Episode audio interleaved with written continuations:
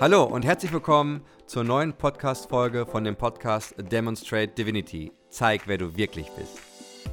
Mein Name ist Patrick Kowalewski und ich äh, bin sehr gespannt, wie dir die heute, heutige Podcast-Folge gefallen wird. Du wirst heute den ersten Teil eines Interviews hören, welches ich in San Diego, in dem, ähm, also in San Diego in Amerika, in dem Bundesstaat Kalifornien, mit einem Mann geführt habe, mit D'Angelo. Ich habe D'Angelo bei einer Weiterbildung kennengelernt und ich persönlich kann ihn nur den Master of Forgiveness nennen. D'Angelo hat Dinge in seinem Leben erlebt. Ich glaube, davon, also ich kenne ehrlich gesagt sonst keinen zweiten, der solche Dinge erlebt hat. Und seine Lebensgeschichte hat mich so bewegt und auch berührt, dass ich mit ihm ein Interview dazu aufgenommen habe und ich war sehr froh und sehr dankbar, dass er sich dazu bereit erklärt hat, diese Geschichte mit mir und auch jetzt in dem Fall mit dir zu teilen. Das äh, Interview haben wir uns dazu entschlossen, also ich und mein Podcast-Team, dass wir das in zwei Teile aufteilen, weil das Interview fast eine Stunde lang ist, sodass du jetzt im ersten Teil des Interviews, welches du gleich hören kannst, erstmal hörst, was genau ihm passiert ist welche Erfahrung er gerade in früher Jugend oder bis zu seinem jugendlichen Alter gemacht hat. Äh, am Ende werde ich noch kurz was dazu sagen und äh, nochmal den einen oder anderen Aspekt der Geschichte zusammenfassen, so falls dein Englisch nicht so gut ist oder du gerade keinen hast, der es mit dir anhören kann und es übersetzen kann, dass du zumindest nochmal grob mitbekommst, worum es ging. Und dann werden wir zeitnah die, den zweiten Teil des Interviews ausstrahlen oder veröffentlichen. Ich wünsche dir jetzt viel Spaß oder auch viel Erkenntnismöglichkeit dabei. Ich muss sagen, dass ich während des Interviews zwei, dreimal zu Tränen gerührt war, einfach, einfach weil mich die Geschichte so betroffen gemacht hat. Auf geht's. Herzlich willkommen äh, zu dem nächsten Podcast-Interview, äh, was ich euch heute vorstellen möchte. Äh, ich sitze gerade in San Diego und äh, sitze hier mit äh, D'Angelo. D'Angelo ist jemand, den habe ich bei einem Seminar hier in San Diego kennengelernt, an dem wir beide teilgenommen haben und seine Lebensgeschichte, die er erlebt hat, die war für mich so berührend und ähm, gleichzeitig auch in einer gewissen Art und Weise überraschend, schockierend bis hin zu dass, äh, dass ich aber einen hohen Gewinn für jeden darin sehe, der diese Geschichte hört. Und äh, deswegen werde ich jetzt gleich, äh, er sitzt schon vor mir, das äh, Interview mit ihm auf Englisch führen. Und äh, so I'm really, really happy to have you here, uh, to have an interview with you, De Angelo. And I would be really happy if you would introduce yourself to the audience, like who are you, how old are you? Like what is your background? Yeah so feel free to to share with me. Thank you patrick. I am privileged to um, be part of this interview and thank you to everyone out there uh, hearing the interview. And uh, my name is d'angelo singh. Um, born and raised in california mm-hmm. uh, in a small town called imperial county mm-hmm. and uh, you know desert. Um, i have uh, about 20 years background working with families. Okay. So when we talk about families, we include, uh, you know, of course, uh, women, men, and children and youth. Mm-hmm. So I've done different youth programs from gang programs to teen violence prevention programs to adult programs, okay. anger management programs, and uh, battle treatments programs. Okay, and the intention of these programs were like to help them in any kind of way? Correct. Yeah. So, uh, the for instance, the teen violence prevention program mm-hmm. um, was created, implemented to go into the schools and teach them about violence prevention, mm-hmm. what violence does. Okay. Um, and that was actually a perfect opportunity for me mm-hmm. to actually get in and create the story to bring mm-hmm. it in mm-hmm. to these kids. And so I was able to, that was my platform. And so we would talk about violence prevention and things like that and and so then i would tell my story mm-hmm. and um, so that was uh, and then there was the gang program as well okay was created for that as well so Okay. And like a little bit more about you and your family. Like, how old are you? And Uh, so I'm I'm 45, Mhm. going on 25. looking Uh, still good. um, and um, I'm the oldest out of uh, six six of us. So there's, I have five siblings, okay. and I'm the oldest. And um, and so uh, you know it was a big family. Um, probably not as big as a lot of families maybe bigger out there, but it was uh, it was very interesting growing up in a household with a single mother. Mm-hmm. So it was a single mother household, and Okay. father was in and out of the picture. Mm-hmm. So there's a lot of unstableness and a lot of you know, um, and uh, uh, it's we were uh, you know raised by family things like that and uh, uh, and brought into the um, uh, we were in um, in the foster system Mhm. things like that and so uh, it, it's it's really um, um, but my brothers and my sisters um, are are doing you know they're very good people very nice and I'm blessed to to to have brothers and sisters that Okay. I'm able to yeah so yeah And um, we spoke before the interview starts. So you are a young, young grandfather, right? yes yes yes so I have So uh, you have own children. right so I, I I have two children um raised them um I have a uh, I had uh, I have a, a daughter and a Mhm. son and a grandson now Mhm. so my grandson's a year old and uh, I raised both kids at a very young age so Okay. my daughter was five when I first got her Mm-hmm. and then my son was 10 Okay. So you know, it was a you know, it was it was a lot of single parenting things. I was like, how am I going to raise a daughter? You know, I'm a Mhm. man. You know, Yeah. it's one of those types of things. Know, combing the hair and Yeah. so there's a lot of different you know uh, journey things I had to go through and learn stuff okay. to be a father, a single father. Uh, you know, hands on mm-hmm. and um, not and not just that, but raising them in a, in a right way Mm-hmm. as an example. Yeah. So that was something. So, um, so yeah, I have a, uh, my two two children, and um, uh, yeah. Okay. Yeah, thank you. Thank you for telling something about yourself. And uh, like I shared with the audience before in, in, in German, uh, we both were attending at a seminar and you shared, uh, I don't know if, if that is a whole life story, but you shared a part of your story and you just told us that you use or and used the programs which you are offering uh, to bring your story to the people.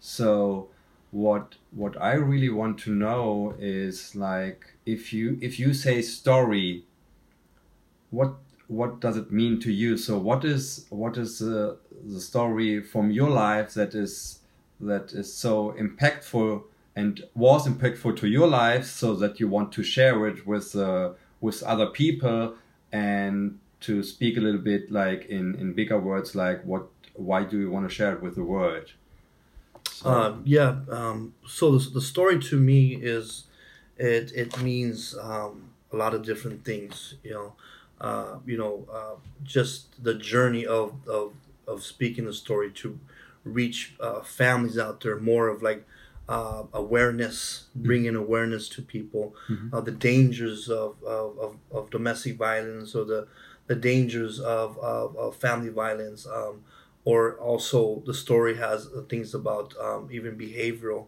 patterns and and how you know we don't fix things in our lives or we don't learn to uh, work on ourselves how things don't just get better they get worse Mhm. and so there's a lot of things that i talk about even myself coming from in my story is uh, growing up and and and um, in an unstable home in a, in a violent home in a domestic violence home and, and how it affected me growing up as an adolescent Mhm. and and having a support system i did Mhm. you know uh, in church there was a, there was a support system for me which helped me in a lot of ways but i was still struggling okay within myself and trying to figure things out you know uh, Mhm. to process okay so that's kind of what to share to the world is um, about even uh, being able to get through things, um, overcoming tragedy Mhm. and turning tragedy into something positive. okay You know, because that's important message for me to share Yeah. to the world Yeah. is that they understand that even no matter what you've come from, okay that you can still turn it around.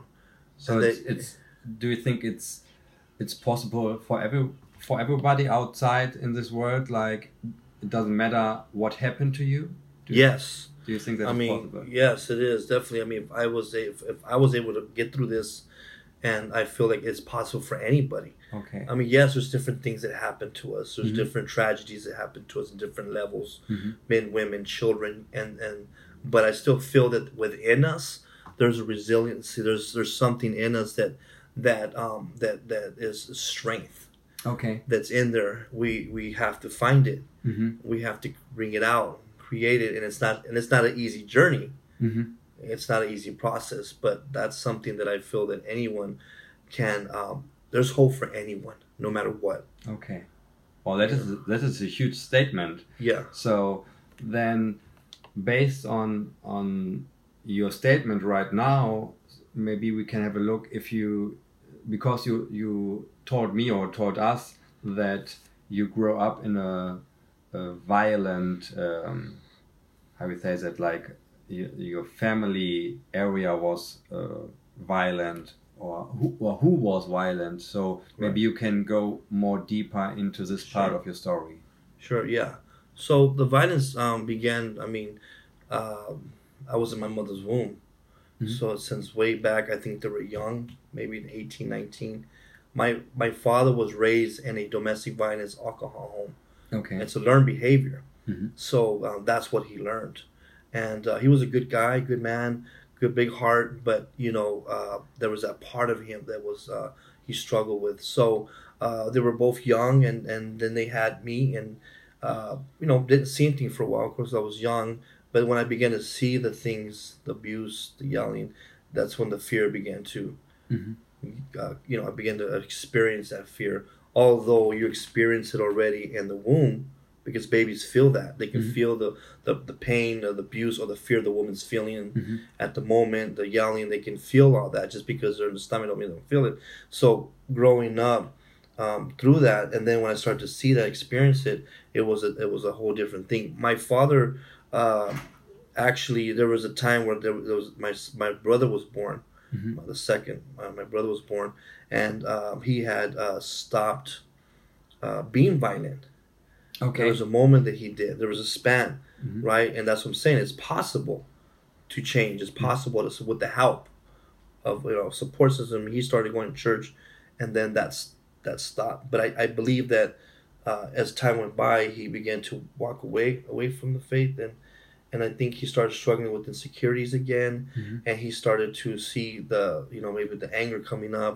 and things like that started happening. So I think he went back, started going back to that and uh, and before he knew it, he couldn't back away from it, and so uh, the, it started up, and and uh, and from there it never stopped. You know, then we, then we ended up you know taking us to uh, Sacramento, and you know we ran away from everybody. That's what usually happens. Uh, a, a batter will take you away from your family, your friends, Mhm. just to seclude you from themselves, and so that's what he did. He took us away from um, everybody. So you, as a family, moved away. Yes, from our hometown to a whole nother Okay. city. Yeah, far. Yeah. So we moved to another uh, county, and then in hopes that I feel that he thought if we move, that it would be different. hmm But we know that you can't change what's inside you Yeah. if you don't change. You that, take right? it with you, You take it with you, no matter where no you matter go. where you go. Right. Yeah. And so there, it just kept going, and it got worse. So now my mother don't have no contact with her family hmm for five years, no contact with her parents, nothing. Um, and so, you know, I'm growing up in this home. Now we have two more kids. There's four of us now, Okay. and the violence is getting worse. And there's one of them, the things, incidents I shared, Patrick, with you at the land, uh, with everybody at the at the landmark. There was an incident where it really stands out. Was uh, you know, I was probably about nine. My brother was uh, maybe about five, something like that, four, uh, four years old. And um, and I remember it was a Fourth of July, and we were outside pi- popping fireworks, and and my two brothers were inside, and um, and uh, we were on the side of the in front of the house, and on the side of the house, there's a big yard, and then there's a big huge window, hmm and that's the family room window. So Okay. uh, my mother, prior to that, she had went to a shelter for a couple of days. She just uh, would leave us. It was just weird. She would just leave us and then leave. And later on, I found out why. The reason why women do that is because they're telling the batterer, "I'm going to come back." Mhm. So, um, so, so she came back, and I guess a fight broke up inside. And next, you know, we hear a window shatter. Okay. So me and my brother look at each other. We run around. how old corner. were you? I was around uh, eight or nine. Okay, yeah. And your brother?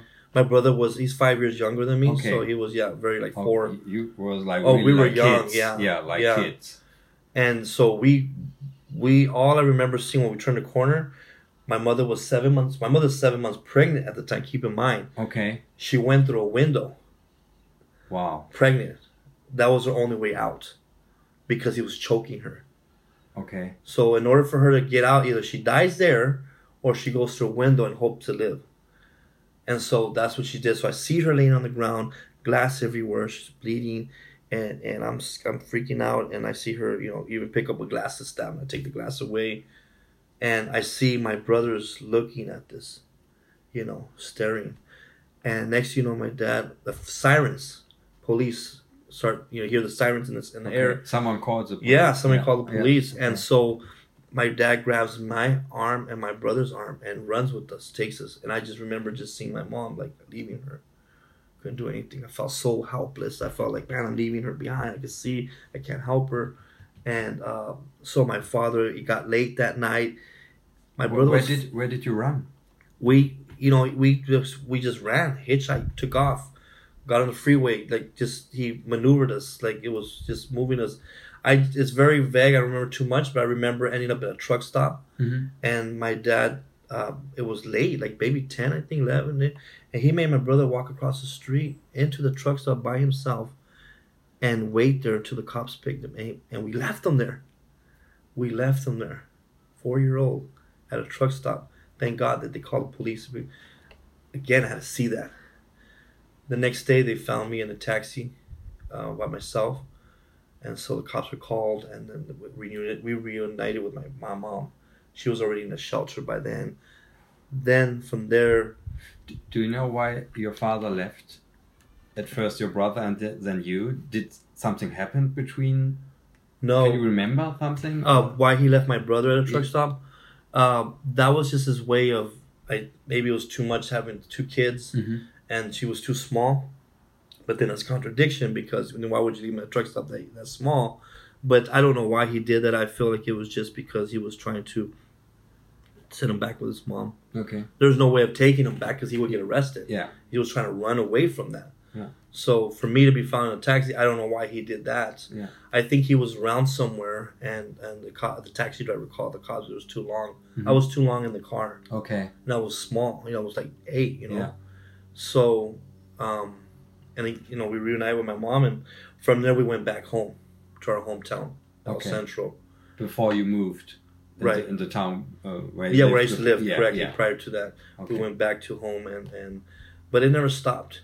It didn't stop. So you, but you moved back. So and your father showed up again. oh yeah, yeah. He had a tendency of doing that through all the whole time. Okay. Uh, so he and showed he knew we went back to El Centro somehow, followed us, um, and just from there, uh, he figured it out that church was important to my mother, so he got into that just to, to get back in with her, okay. um, and then to get back into our lives, and then there was abuse again, and then.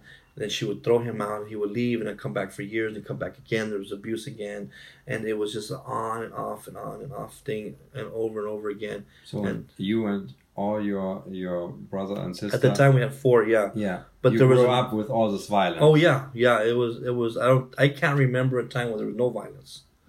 And did you did you just uh, uh, did he just um, hit your mother or all of you? So he, my, uh, there's different kind of batters. Uh, you know, one that doesn't hit the children, and there's then there's the one that does abuse the children and the the, the mother, right? Mhm. So he only abused my mother. Mm-hmm. He didn't abuse us, Okay. but it's it was still abuse, of course, right? Because putting us through that, Yeah. he didn't see it that way. Yeah. As long as I'm not hurting them, I'm not hurting them. Yeah. You know, and so by then they had another child, And so with that child, we ended up living in a shack. Right, the shack is still there. I actually took photos. I took a photo sh- uh, shoot with that to use it for later. But there's a shack. It's all dingy, ugly looking, and we lived in a shack. And the abuse continued, even though we would church, uh, it would continue. And uh, he never was sincere. It was my father was a manipulative person. Mhm. He knew how to manipulate my mother, and that's what that's how batters learn to do: to lie, Mhm. right? Manipulate. And so um, that continued and um, didn't get better. Um, there was an incident uh, where he dragged, man, it's crazy. Um, he got all of us, took us out of the house. We had trash bags of clothes. It was so embarrassing for me. I had to walk down the street. We were all had trash bags in our hands. Mhm. And we ended up in San Diego. Okay. I can't remember how we ended up there, and uh, we slept in the streets. Yeah, it's, it's, it doesn't make sense, right? Yeah. Why would you take your family and sleep on the streets? Just only you, the kids. All of us. Your mother. By that, yeah, my mother too. Um, um, my my my the, my baby sister. I think she may have been pregnant with Mhm. the the fourth child, Mhm. and so um, she already had the child as a baby. Yeah, she already had the child as a baby. And I remember downtown San Diego. I think some. I think one time I passed through and I remembered, and it was at a bank, and we were just standing there. It was raining, Mhm. and, and it was a family standing there raining, and and he had us there, and I couldn't figure out why, why he did that, and so and and, uh, I mean, there was an incident where he took, you know, even in the mountains of San Diego, you know, in the mountains, Yeah. yeah, we were in a station wagon. We had a station wagon, um, and uh, at the time I think they left it behind. We went back, and um, he was trying to throw us off the cliff in the car, like he was trying to run us like the car off the cliff with all of us, and so With him included, everybody, all of us, yeah. I remember sitting in the back because those old station wagons had these these seats they fold in the back, and I was just yelling and screaming, and he was punching her in the face, in front of us, just hitting her with a fist closed and punching her, punching her, punching her, and I remember just like screaming, yelling. I was like, and the kids were crying, and there was, there was no one. We're in the middle of nowhere. We're like in the mountains. No one can help us, and that was weird that you know nobody passed by or but it was that those things like that they were just so profound yeah, you know that doesn't make sense but yet it was to hurt us you know and so um it, it you know how, he, how did it? I mean, you you you you're still alive. So what what happened? Because when Well, you he know- had the intention to right right to kill everybody, like well he never did it of course um he didn't go through with it um somehow we drove back away i don't remember it again that's a blur but we left obviously and then uh years late like time went by again and then he would take me Mhm. he would kidnap me and then he would take me on road trips like Okay. hitchhiking Yeah. to la san diego and we would sleep in the streets i was like 10 by then okay, and I remember just being like, I don't want to do this, man. Yeah. And then and then we sleep in the Greyhound bus station in the bathroom okay, on the floor, and then the, the three o'clock in the morning, security would come throw us out. Yeah. We were being cold, hitchhiking again, Yeah. and the, for a week, and then he would take me back home. Well, the well he took my brother was uh, at the time was probably maybe seven or something like that. I think I, I can remember he he took him to Canada, hitchhiking. It was snowing in Mm. Canada. It was freezing cold, and they had no jackets, just jeans and a t-shirt. And so I remember him calling my mother and torturing her, and I used to see this as a child. hmm And my mother would be like, you know, she was, you're never gonna see your son again. You're never gonna see again. She would like scream and hang up the phone. And, and what stood out the most is one time, the last time she says, you know something, I don't care what you say. You know, my God is gonna have my son back here before Christmas, and hung up on him. She Mhm. made a decision to not follow. Mhm. So they found him. They arrested him. hmm They and now he's in Canada. We don't have the money to bring him back. hmm So back then we had a thing called Victim Witness. There was a program to help victims. Okay. Provided the money to fly him back, and it was Christmas Day. Okay. He came back, and so there was things like that that would happen. You know, came on And the when, newspaper. when he came back, so he went to prison, or he was still. so he was arrested. Yeah, Yeah. It, it was arrested, and he was taken to jail. Um, you know, spent time in county, probably wherever he was taken. um, and stood there, and then he would come back again, you know, into our lives again, and then continue the same thing, same thing, same thing, and and, and I mean, there was just a lot of different things that would happen. You know, I would eat out trash cans and things like that. It was just different stuff, and um, and uh, but during all that time, I was, I I was just so I felt so responsible for them Mm-hmm. that I began to take care of them. So you know, I, I didn't Yeah. say when I was nine I had to make, you know, they Yeah. would leave me by myself. I would make Yeah. powdered milk, change the Pampers, you know, at such a young age and learned that and and so um, but uh, it was just um, I couldn't understand that and at that at the age, you know Yeah. you know so it's uh but it would just continue happening happening and and um i just remember the last time leading up to that day Mhm. uh a week before he got back into the house again convinced her uh, my brother said that he called on the phone and he was hurt somewhere in the park. My d- mom went to go pick him up with my brother. They put him back in the car, brought him home, Mhm. and after that he seemed fine because he was back to his abusive self again. Okay, because he had uh, this is exper- uh, experience by himself Yeah, to Right, right. Yeah. My father was a martial artist. You know, he did Okay. a lot of the Oh you know, gosh, Bruce Lee okay. fighting. Yeah. So, so he, you know, a lot of that stuff. I was scared of my dad. He had this mean look and stuff, Yeah. and he just look at you and stuff and tell you something. And um, uh, but Saturday, the day before the event, the incident that happened, uh, it was Easter on Sunday, but Saturday, um, somehow he convinced my mother that we're gonna go to church, and uh, I remember fighting with my mom. I was just so tired of it. Like, you know, I'm tired of this. Start fighting with her. Got an argument. Um, she walked away, I believe, and stayed like that. Sunday morning came, went to go through the newspaper, came back. I was 14 at the time, and um, I was like, went in. I remember just throwing a paper, thinking, "What's Easter? What are we gonna do?" I don't know. We don't. You know, I was trying to think what we're gonna do. You know. Mhm. So I get back home and I open the door, put the bike down, and I see my brother sitting there and I see the fear in him. And I hear right away, I hear the yelling, screaming. On the right hand side is a room. There's a hallway. Mhm. It leads all the way around to the kitchen. Mhm. And then the kitchen leads all the way back to the living room. Okay. So uh, start screaming, yelling. I run to the phone. I'm, I'm just trying to figure out who to call. Everybody's in church. Call the police. I don't know. Right then and then, I hear my mom scream my name. She's never done that. She says, D'Angelo. And so I knew something was wrong. Like she was warning me. So I ran in the room and I thought, well, if I open it, he's going to just tell me, shut the door, yell at me. Well, when I opened the door, actually, I couldn't open it. I had to push it. And keep in mind, I was very skinny. So I, I don't know how I did it, but I pushed it up and it just, what I saw was just blood everywhere.